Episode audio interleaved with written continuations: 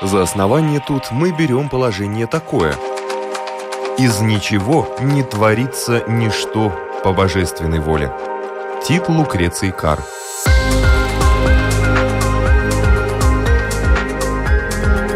Дерзкие теории, смелые гипотезы, предположения, которые завтра могут стать аксиомами. Программа обо всем, что нас окружает. Природа вещей. На Латвийском радио 4.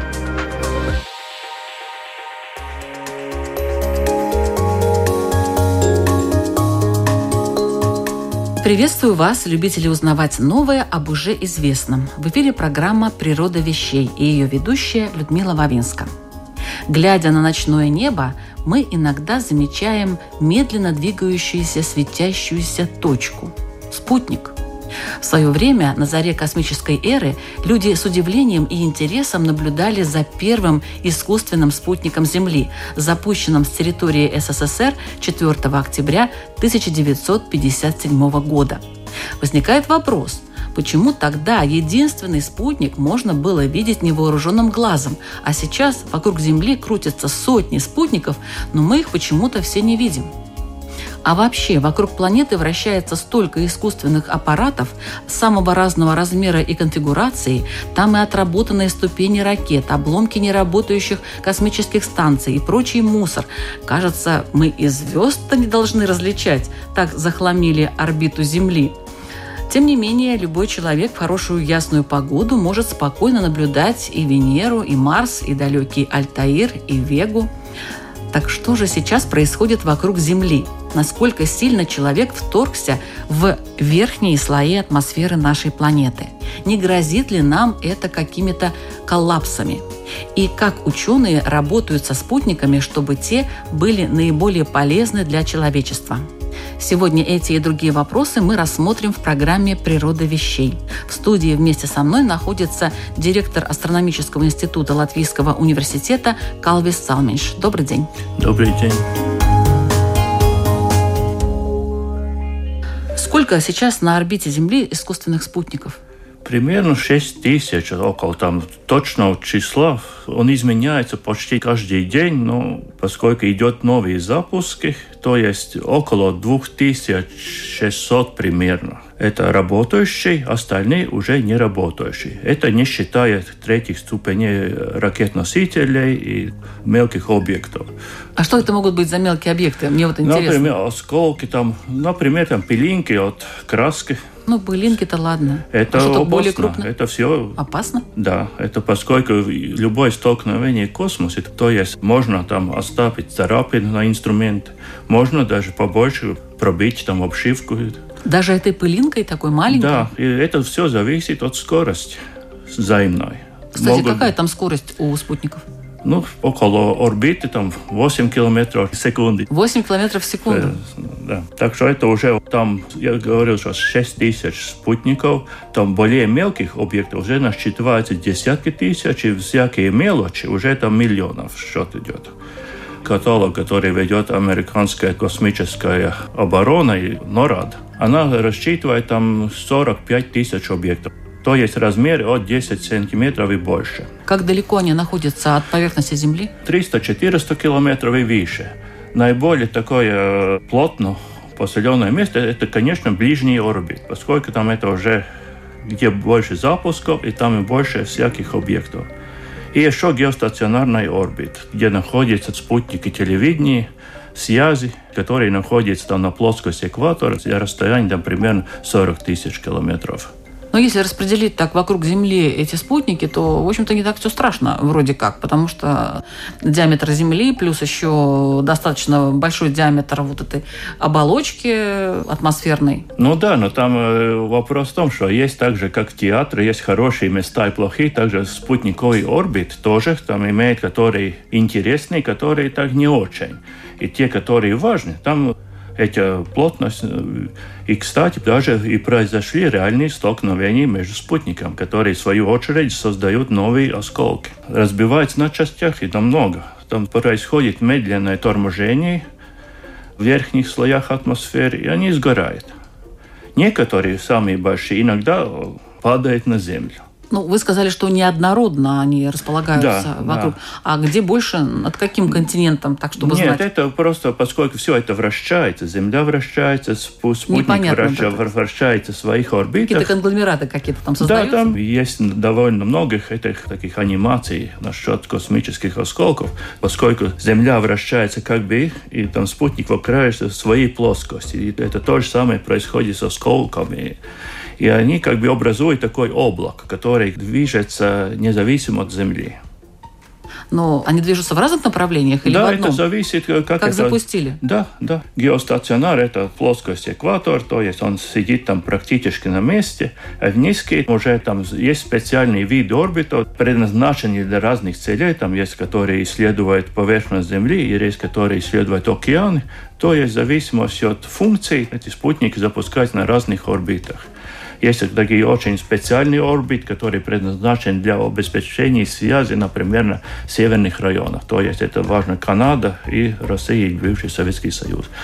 Проблема с геостационарами в северных и южных районах их видимость плохая. Те, которые устанавливают спутниковые антенны, знают, что там угол наклона, он становится все ниже и ниже.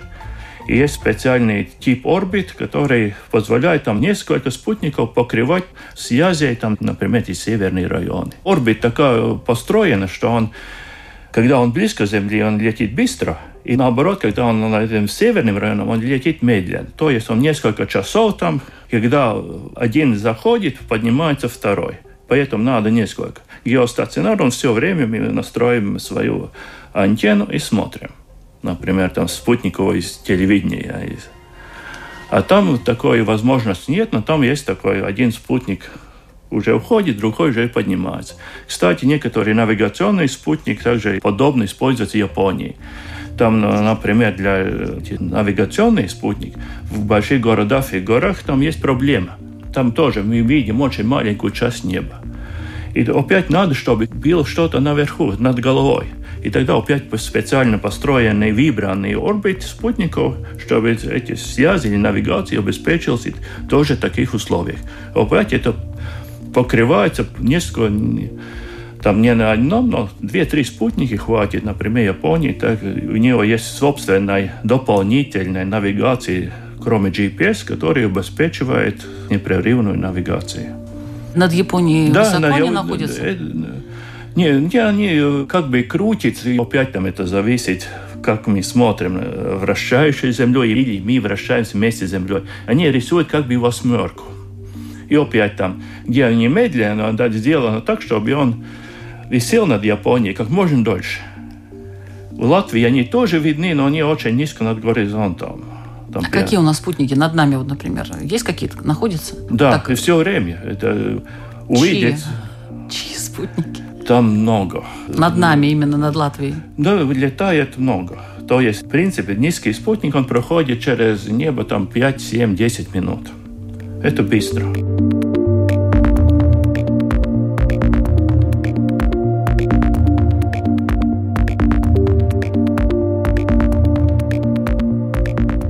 каждый ясную погоду можно выйти немножко в терпении, увидите светящую точку, которая передвигается.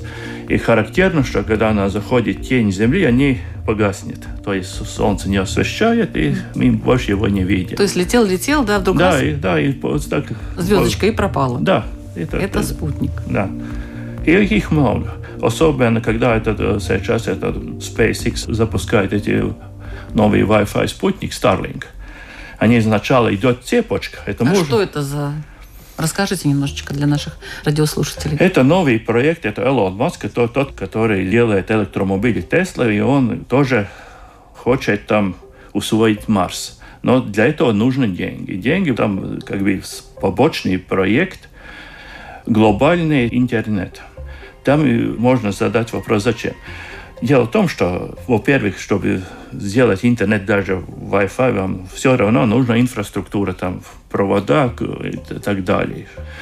Идея Маска заключается в том, что низкие спутники, много, очень много. Мы говорили там сейчас, что активные там 2000 спутников. После реализации программ там будет десятки тысяч спутников.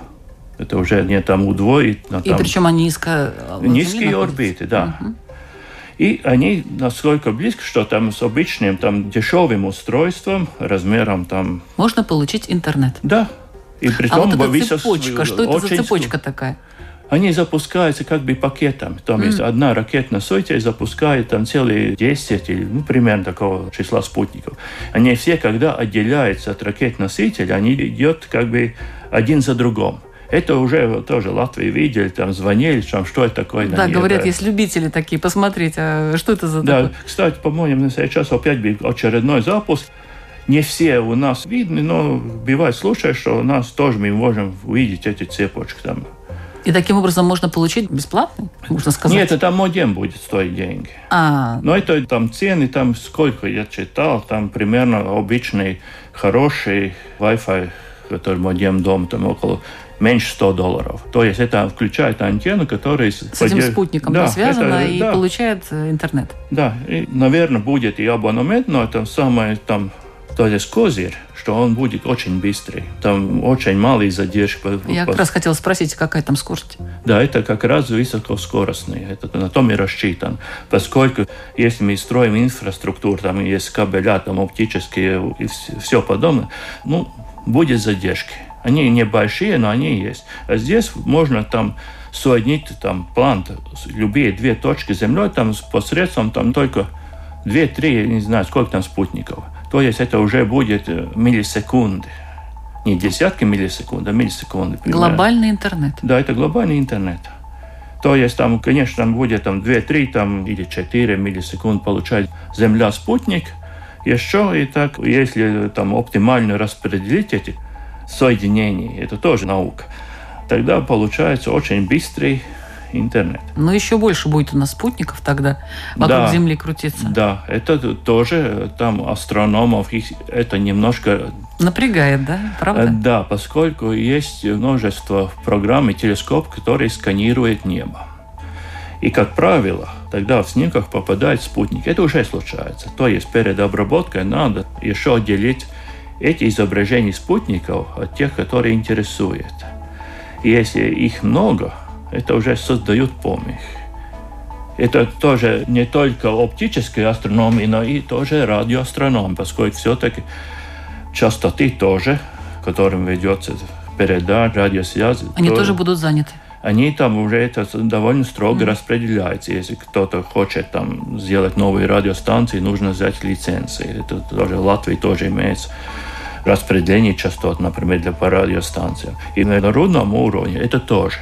Есть частоты, которые зарезервированы для радиоастрономии, для связи, например, для GNS, для GPS спутников тоже, поскольку все их используют, эти частоты, они тоже ну, уже... частоты тоже не бесконечно, правда? Да, и опять там есть интересные, которые используются, есть такие, которые никому не нужны. Там, кстати, есть тоже свободные полоса, где можно делать что угодно, но они там особенно не интересны. А почему они не интересны? Ну, это уже там э, специфика работы. Длинные частоты, да, наверное? Ну, там больше ну, всякие, по-моему, больше там технических причин. Поскольку нам надо строить принимающие передающие аппаратуры э, для mm. каких целей и тому подобное. Ну да, это сложнее уже... все да. делать. Так он собирается потом эти деньги использовать для того, чтобы полететь на Марс? Да, это его мечта, и он строит этот ракет-носитель для полета в Марс. Полета человека на да, Марс. Я думаю, да. Полета человека на Может Марс. Может быть, дождемся. Ну, Марс недалеко вообще, если так подумать. Ну, так. Э, Сравнительно. Да. А сколько туда лететь?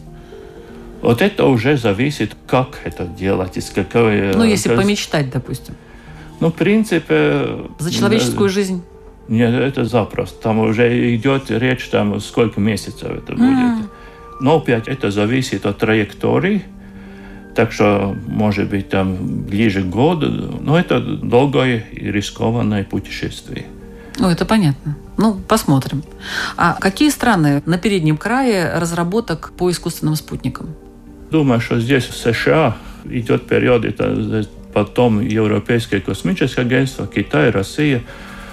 Приближается Индия, Бразилия, кстати, там, э, которые уже объединяются тоже, поскольку одной стране это тяжеловато сначала. Африка очень активна. Это потом... А объединяются потому, что денег мало или потому, что денег, специалистов нет? специалистов, это все связано. Все вместе. То есть и дороговато, например, в Европе тоже, там только Англия и Франция. Франция имеет свой космодром, который тоже использует Европейское космическое агентство. Должны быть специальные космодромы для этого? Да, это уже отдельный рассказ, там есть критерии, и, кстати, тоже безопасность. Если что-то случится с ракетой при время запуска, чтобы не упала на города, например. Американцы там Флорида, и все запуски, если что-то, упадет в океан. Франции тоже Гваяна, там это побережье. Это тоже важный фактор. И тоже для каких целей? Если хотим запускать там геостационар, то есть спутники связи или телевидение, которые находятся все время на одной месте. Точки. Да. да. Тогда лучше запускать это ближе к экватору, поскольку тогда мы как бы Земля вращается, мы получаем как бы бесплатную дополнительную скорость. Ну, а ближе к экватору есть такие? Э, нет, на самом экватор, по-моему, нет еще. Но близко там это экваторальный, да, там Индия, кстати, тоже коммерческий запуск делает.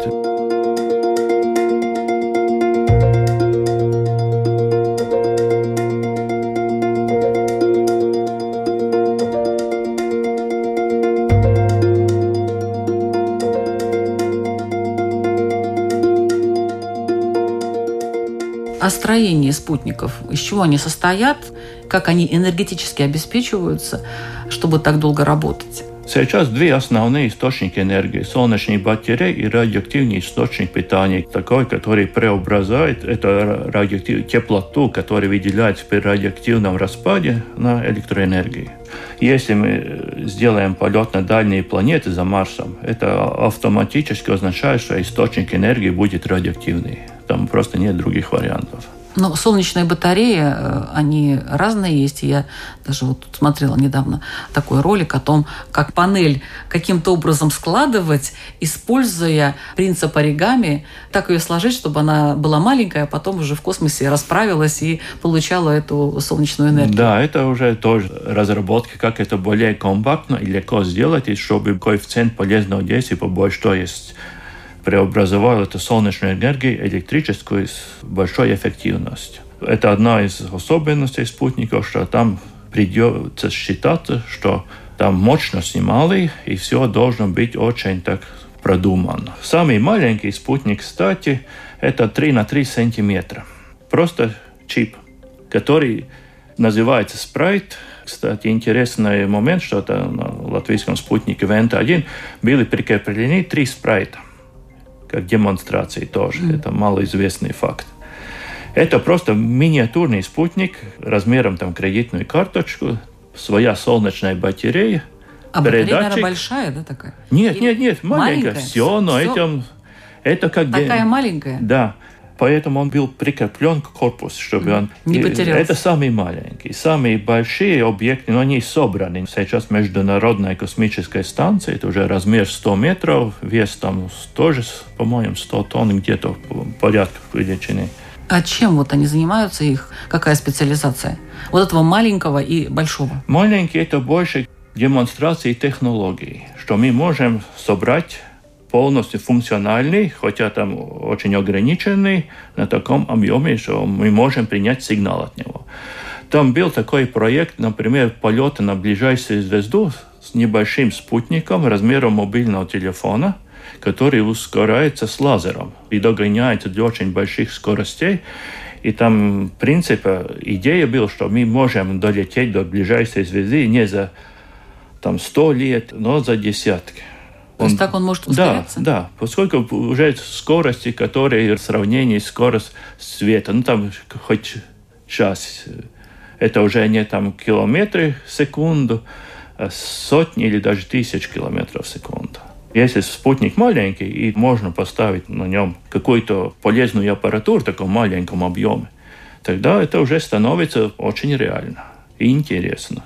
А большие спутники для чего они? Такие да, вот. ну, большие спутники это, например, метеорологический спутник, угу. который наблюдает Есть очень сложный спутник Европейского космического агентства греческим названием «Аэлос», который исследует ветер в верхних слоях атмосферы, как передвигается. Это сложная лидарная установка. Этот спутник считается одним из самых сложных конструкций технически.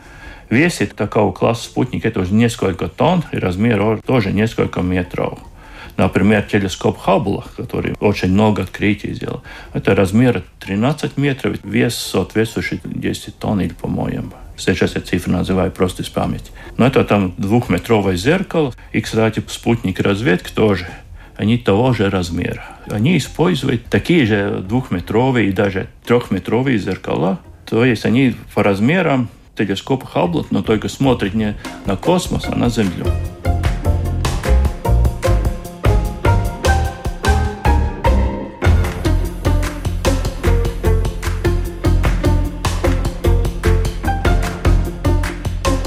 перешли к назначению спутников и выяснили, что не только для народного хозяйства определение, куда дует ветер и так mm. далее, да, изучение Вселенной, но и для разведки используются. Да, это спутники-шпионы. Шпионы или разведчики. Эти спутники играют важную роль при контроле над вооружением и тоже, чтобы не было таких, это все-таки способствует, чтобы если невозможно сделать внезапно что-то, это все так стабилизирует ситуацию. Ну, они наблюдают за всей Землей или они летают над определенными Нет. зонами? Спутника можно увидеть много, но не все сразу, и можно увидеть только определенные места. Мы не можем сканировать всю Землю. Но Земля. они именно сканируют. Есть которые, но тогда очень мало можно увидеть. Это совсем другие цели. Исследование океана, там они сканируют, но это уже там другие цели. Те оптические, которые размером этот большого телескопа, который смотрит Землю, они смотрят, вот у тебя есть такой интересный объект, они стараются их снимать. Достаточно хорошего качества съемки, да? Да, да, да. Очень подробные такие. Да. Ну, они зависают над этими объектами, Нет, они э, летят. То да. есть за время, пока он пролетел, там можно что-то да, натворить, это, да? Да. По идее. Это... Или они тоже друг другу передают как бы эту э, точку, и э, Но она там, все время под наблюдением. Нет, так это очень трудно. Здесь опять пример. Если мы хотим все лучше видеть, нам надо летать ниже летать ниже означает, что есть больше все-таки атмосфера даже Атмосфера тормозит. Правильно? Тормозит, и это тоже, что он теряет высоту, и тогда просто сгорит Они чем-то отличаются вообще? Вот у них нет значков таких, э, допустим, флаг США, флаг России, и, чтобы своих не трогали, знаете? Э, ну, так и есть, но различать от Земли трудно. Это, кстати, тоже одна из проблем идентификации спутников и осколков. Это тоже серьезная То проблема. Есть кто насорил, да, кто намусорил. Да, да, и вычислили там. Но там китайцы там сделали недавно эксперимент и Индии с антиспутниковым оружием, которые тоже создали очень сильные загрязнения. И есть последствия. Там, например, российский геодезический спутник Блиц был поражен осколком из этого испытания. Просто разбит на полу.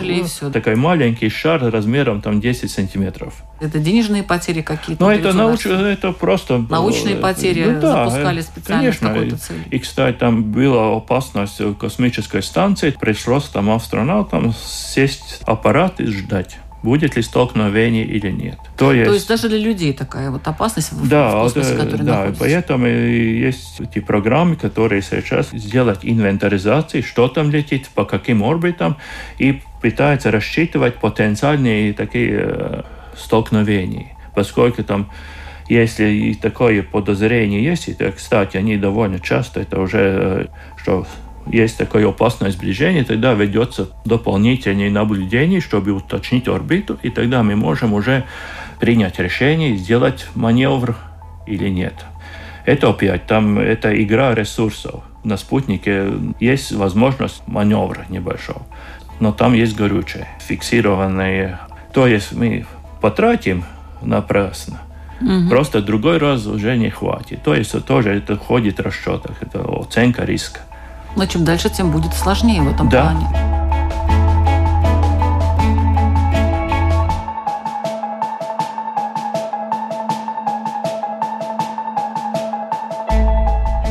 А Вот думают ли ученые о том, чтобы как-то этот мусор собирать, каким-то образом его выводить с этой орбиты? Да, да, это, такие работы ведутся. Кстати, наш институт тоже принимает участие в наблюдениях таких осколков уже, только начинающие в этой области, но мы уже тоже участвуем.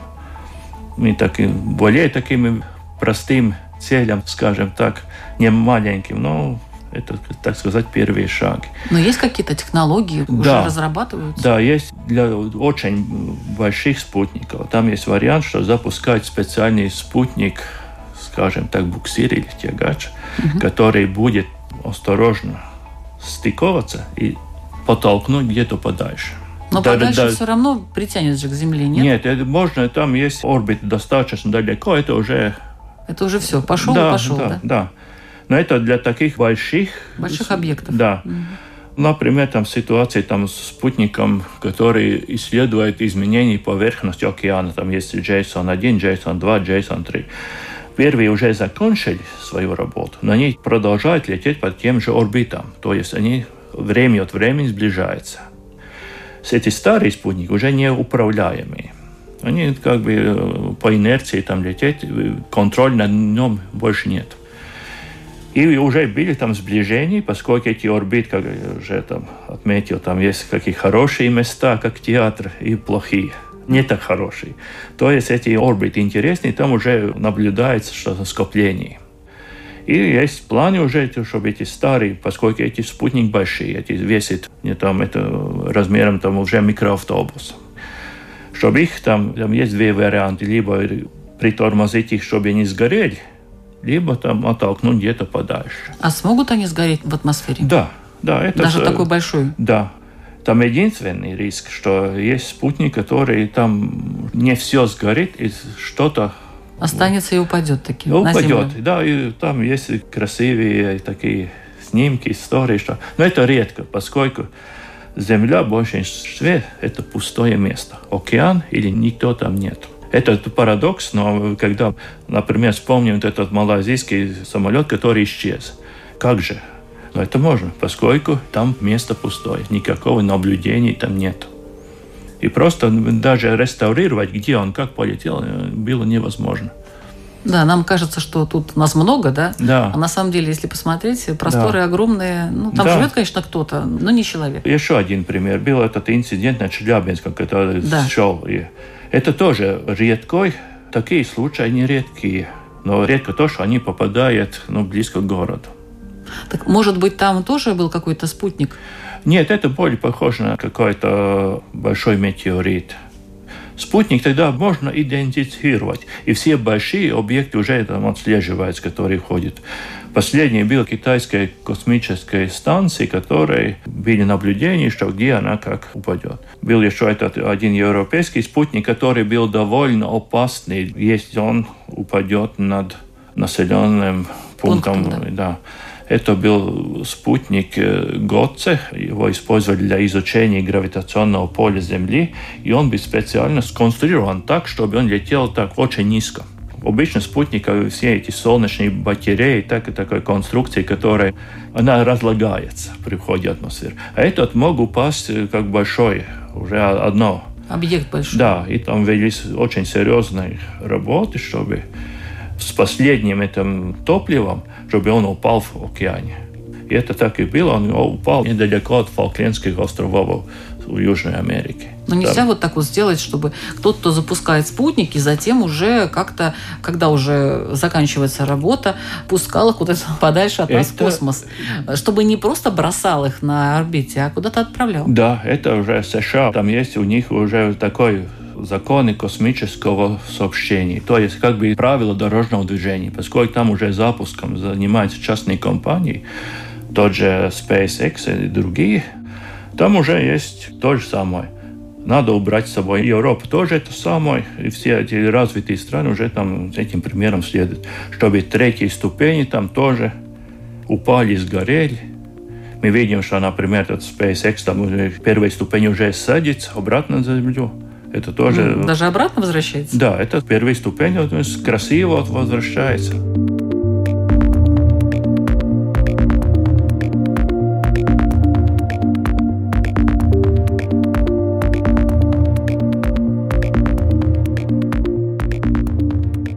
Мы занимаемся лазерной локацией спутников. Там идея в том, что мы измеряем расстояние для спутников с помощью лазера, то есть идея измерений состоит в том, что мы просто измеряем очень высокой точности время, в которое импульс лазер долетает до спутника обратно. То есть расстояние до Да, спутника. получается очень расстояние сантиметровой точности сейчас. И что из этого следует? Там есть множество интересных приложений. Например, есть такой называемый континентальный дрифт, или там, что мы все находимся на таких тектонических плитах, которые передвигаются медленно и происходит непрерывно. Там, где они стыкуются или отдаляются, это сейсмически активные зоны. Например, Исландия. Там вулканы, где активная зона, там как раз проходит это разделение двух тектонических плит. И с помощью этой технологии в 70-х годах впервые было это доказано, измерено. Гипотеза о том, что эти континенты передвигаются, был еще до Первой мировой войны немецкий метеоролог Вегенер такую гипотезу, поскольку мы видим на карте, как Африка, Южная Америка, как пазлы, ну, просто стыкуются. А что вот э, дает то, что вы измеряете это расстояние до спутника? Это мы измеряем скорость, какое это передвижение происходит. Ага. И точные координаты на Земле. Эти измерения впервые позволили там сделать глобальную карту Земли. Поскольку до этого, как сделали с карты, там все эти геодезические измерения, они ну, на суше там строились геодезические точки. И там по геодезии там шли, сделали триангуляции и все это остальное. А это позволило это сделать на масштабом всего Земли, то есть включить единую систему не только там одну страну, но и целый континент, и острова и так далее. И как у нас двигаются эти континентальные плиты? Ну, мы там... С какой скоростью? Э, примерно 2,5 сантиметра в год мы плывем в направлении на северо-восток. Вся Эразия. Ну, не скоро еще мы Да, столкнемся. но, да, но там, где происходят эти трения там, между плитами, это уже все видно, это тектонические активные места. Там вулканические активности, землетрясения и так далее. И есть приложения, где это важно.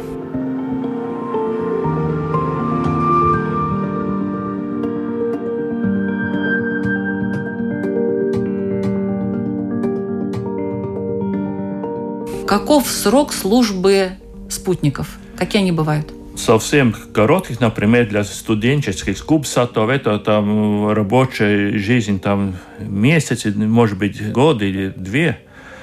Но потом он, если орбита низкая, он все равно сгорит. Но есть спутники, которые работают очень долго. Например, есть там пять космических аппаратов, которые покинули Солнечную систему и еще передают информацию. Их рабочая жизнь активная 45 лет. Запущены они в 73 1977 году. Они еще там в сентябре этого года передали информацию. Они находятся вне Солнечной системы. Но самый э, такой интересный пример есть геодезические спутники, которые используются для лазерной локации, для исследования э, передвижения континентов. Их рабочая жизнь насколько он продержится, это 8 миллионов лет рассчитан. И на этом спутник Лагиос запущен в 1976 году, так же, как и на этих спутниках, которые покинули Солнечную систему, есть пластинка. Если кто-то после миллионов лет его найдут, там есть три изображения. Земля 225 миллионов лет назад, как она была в расположении континентов при запуске, и как предполагается через этих 8 миллионов лет. Для тех, кто найдет, да? Да. Но вот этот спутник конкретно 8 миллионов лет, он вокруг Земли или... Да, вокруг Земли. Он Вокруг просто там Земли. 6 тысяч километров высота. Кто умеет лететь э, и найдут его, например, мы не знаем, кто его найдут. Но вокруг Земли он пока. Да. Те, кто прилетят к нам, Да, и найдут что-то. Но... тогда не смогут понять, Да. ну никто здесь жил, а как здесь было. Да. И сделать вывод, что раньше здесь кое-что жил. Даже спутник запустил.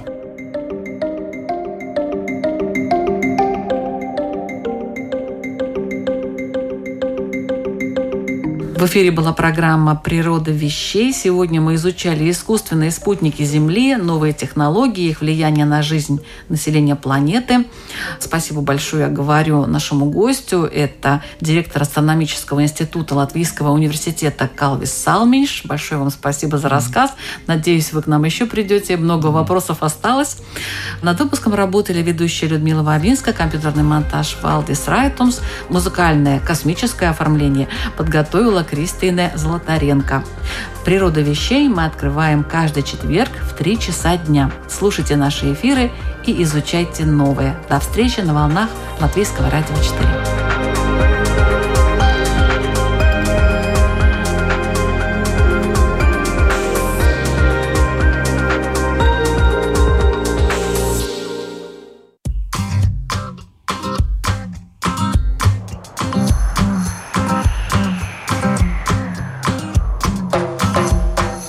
Масала доса, масала доса Не смей играть в снежки сердцем эскимоса. Пришел Пафнутий, рассыпал проса. И ничего теперь не видно дальше носа. Скажи, какая цена вопроса? А лучше ты молчи, я все прочту в твоих глазах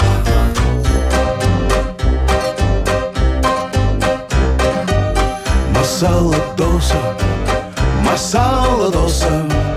На честь и совесть больше нету нынче спроса. А за углом контора наркомпроса. Там можно взять займы четыре метра троса. Пойдем поймаем на улице матроса. И пусть он объяснит, как нам сказать, что наболело на душе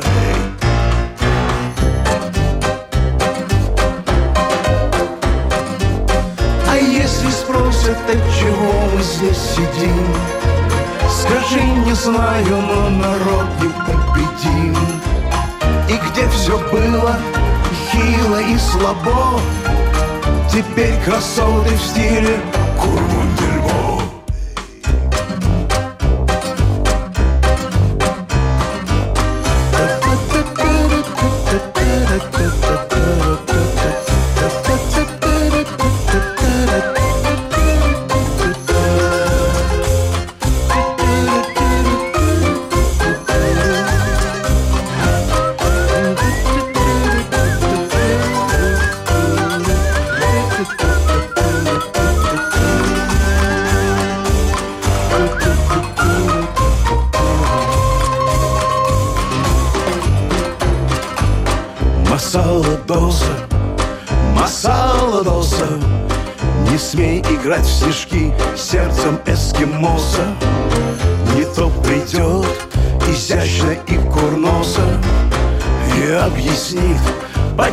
цена вопроса. Так что не бойся компьютерного вброса. Смотри и все прочтешь в моих глазах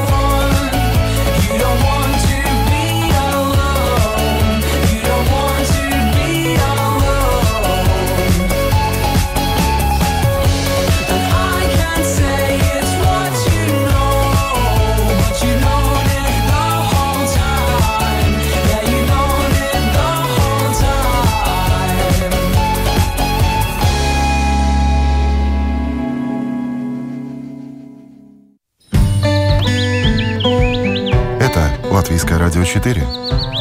Слушайте нас в Саласпилсе на 107 и 7 FM. Эм.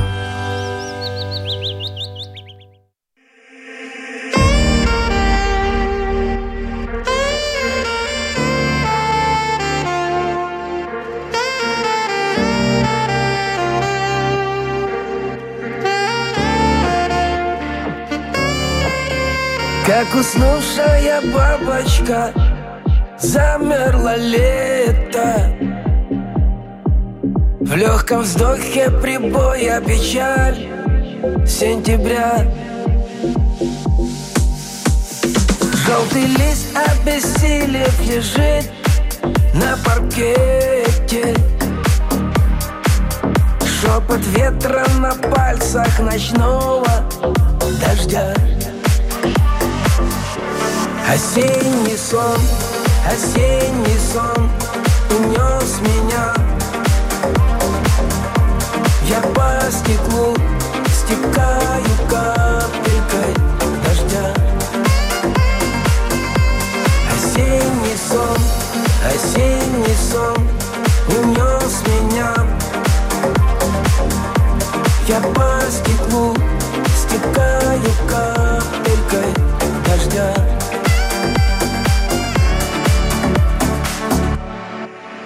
Вижу море застывшее медного цвета. В тесной рамке окна золотится закат. Эта ночь нас разделит, как осень и лето. И мечту украдет, укачав на руках Осенний сон, осенний сон унес меня. Я по стеклу стекаю капелькой дождя. Осенний сон, осенний сон унес меня. Я по стеклу стекаю капелькой дождя Осенний